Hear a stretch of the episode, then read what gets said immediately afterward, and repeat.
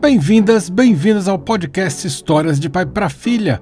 Hoje eu vou contar para vocês uma história que estava há muito tempo na minha lista. Uma história bem divertida com uma lição importante que vocês vão saber qual é num instantinho. Ela foi sugestão do Goa, que é ouvinte assíduo do podcast, e se chama O Nabo Gigante, uma história popular bem antiga da Rússia. Eu vou contar para vocês a versão de Alexei Tolstói, que foi publicada no Brasil pela editora Girafinha, com tradução de Christine Horig e ilustrações de Neve Sharkley. Se você gostar, aproveita e segue o podcast no Spotify, onde quer que você escute o seu podcast, deixa uma avaliação bacana e conta para os amigos, porque o Histórias de Pai para Filha é assim, ele se espalha mesmo no boca a boca. Tem também o um canal no youtube.com/barra Histórias de Pai para Filha e você pode entrar em contato comigo pelo Instagram. Meu perfil lá é Pablo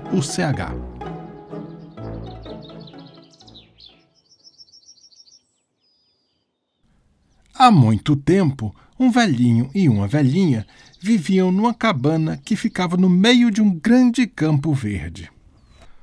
O velhinho e a velhinha tinham seis canários amarelos, cinco gansos brancos, quatro galinhas pintadas, três gatos pretos, dois porcos barrigudos e uma vaca marrom bem grande. Numa bela manhã de setembro, a velhinha levantou-se da cama, cafungou e, sentindo o doce ar da primavera, disse: Está na hora de prepararmos a horta. Então o velhinho e a velhinha foram até o quintal. Ali semearam ervilhas e cenouras e batatas e feijão. Por último, plantaram nabo. Naquela noite, Chuá! Chuá! Choveu muito no quintal da velha cabana torta. Satisfeitos, o velhinho e a velhinha sorriram e foram dormir. A chuva iria ajudar a horta a produzir belos e saborosos vegetais. A primavera passou e o sol do verão amadureceu os vegetais. Então o velhinho e a velhinha colheram suas ervilhas e cenouras e batatas e feijões e nabos. No fim, sobrou um único nabo. Parecia ser bem grande. Na verdade, parecia ser gigante.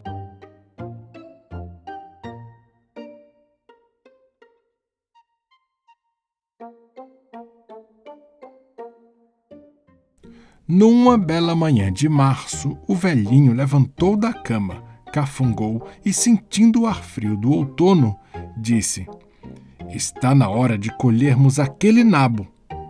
E assim saiu.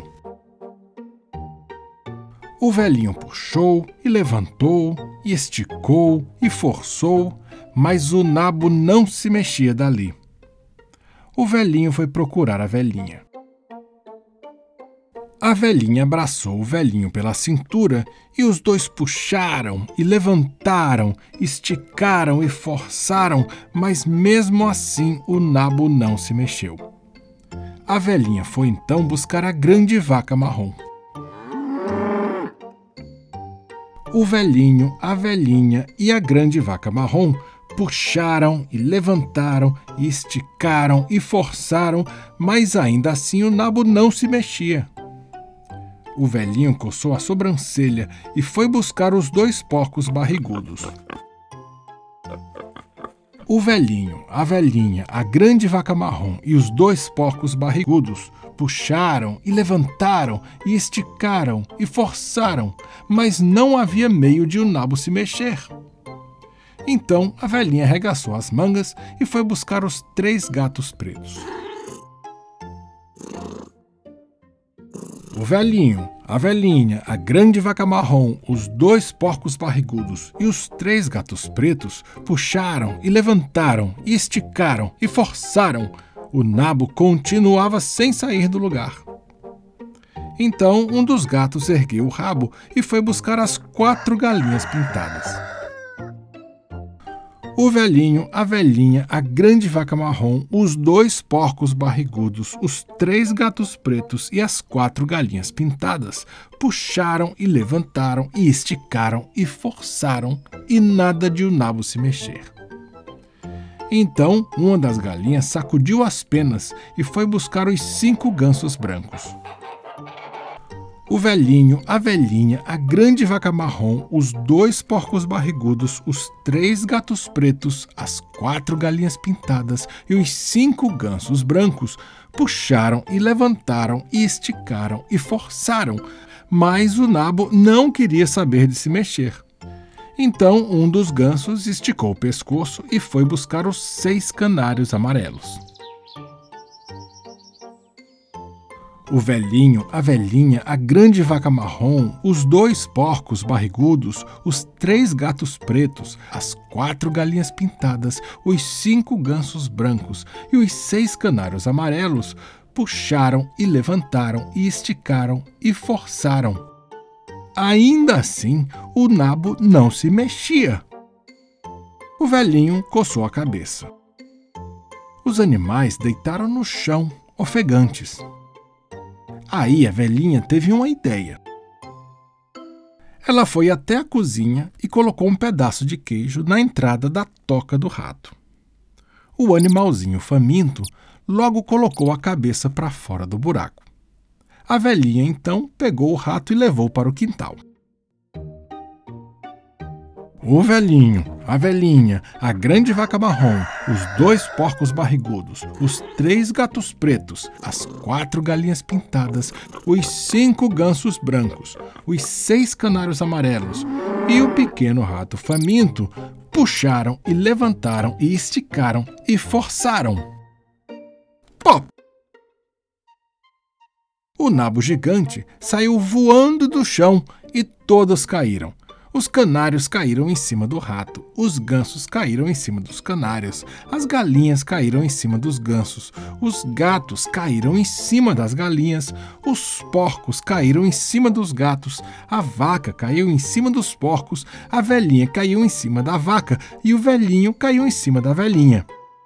Todos eles caíram deitados no chão e deram muita risada. Naquela noite, o velhinho e a velhinha prepararam um belo caldeirão de nabo. Todos comeram bastante. E sabe de uma coisa? O pequeno rato faminto foi quem mais comeu.